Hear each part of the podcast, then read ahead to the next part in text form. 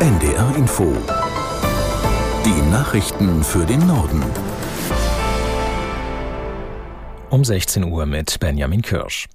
SPD, Grüne und FDP haben sich auf letzte Änderungen beim Heizungsgesetz geeinigt. Nach übereinstimmenden Medienberichten sollen weiterhin grundsätzlich ab Januar 2024 nur noch Heizungen eingebaut werden, die zu 65 Prozent mit erneuerbaren Energien betrieben werden. Diane Batani aus der NDR Nachrichtenredaktion mit den Einzelheiten. Eigentümer von bestehenden Wohnungen und Häusern sollen aber noch mehr Zeit haben, eine finale Entscheidung zu treffen. Und zwar bis in den Kommunen Wärmeplanungen vorliegen. Das ist demnach in größeren Städten bis 2026, in kleineren Gemeinden bis 2028 Pflicht. Tauschen Hausbesitzer ihre Heizungen den Vorgaben entsprechend aus, soll es eine Förderung von bis zu 70 Prozent geben. Einkommensschwache Menschen erhalten den höchsten Satz. Die ursprünglich geplante Ausnahme für Bürger ab 80 Jahren fällt weg. Die Bundesregierung will den Entwurf noch vor der Sommerpause verabschieden. Noch nie haben sich so viele Menschen an die Antidiskriminierungsstelle des Bundes gewandt wie im vergangenen Jahr. Laut Jahresbericht ging es bei den meisten der rund 8800 Anfragen um Diskriminierung wegen Rassismus, Behinderung oder Geschlecht. Die Bundesbeauftragte für Antidiskriminierung Attermann forderte gesetzliche Verbesserungen. Allerdings kann sie der gestiegenen Zahl an Meldungen auch etwas Positives abgewinnen. Immer mehr Menschen informieren sich über ihre Rechte. Immer mehr Menschen haben den Mut, Diskriminierung anzusprechen. So paradox das klingen mag, die wachsende Zahl von Beratungsanfällen ist ein Zeichen für eine gesellschaftliche Reife und Fortschritt. Denn jeder gemeldete Diskriminierungsfall steht für das Vertrauen in unsere Demokratie und jede Beratungsanfrage zeigt, dass der Rechtsstaat funktioniert und Menschen sich sicher genug fühlen, ihr Recht auf Gleichbehandlung einzufordern. Die Bundesbeauftragte für Antidiskriminierung Attermann. Ermittler der Vereinten Nationen werfen russischen Einheiten vor, seit Beginn des Ukraine-Kriegs 77 inhaftierte Zivilisten getötet zu haben.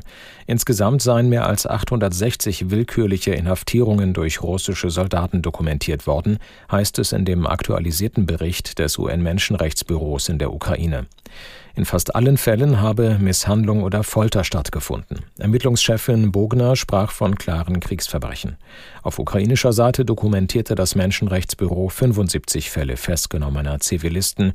Auch sie hätten mehrheitlich von Misshandlung und Folter berichtet. Der AfD-Politiker Robert Sesselmann muss sich nach seinem Wahlsieg einer Prüfung durch Thüringens Landesverwaltungsamt unterziehen.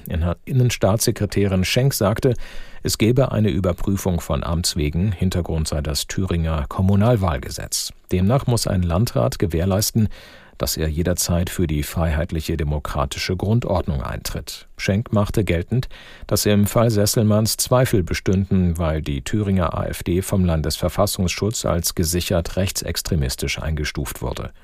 Gleichzeitig betonte die SPD-Politikerin, das Ergebnis der Prüfung sei völlig offen.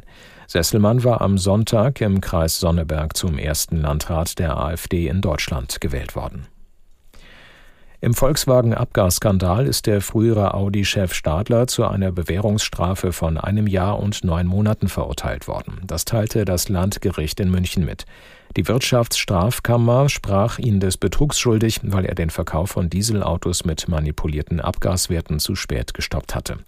Stadler hatte ein Geständnis abgelegt, das Gericht hatte deshalb in Aussicht gestellt, auf eine Haftstrafe zu verzichten. Auch die beiden Mitangeklagten, der frühere Chef der Motorentwicklung und spätere Porsche-Vorstand Hatz sowie ein Ingenieur, erhielten Bewährungsstrafen. Supermärkte und Discounter sollen dazu gezwungen werden, stärker auf Mehrwegverpackungen zu setzen.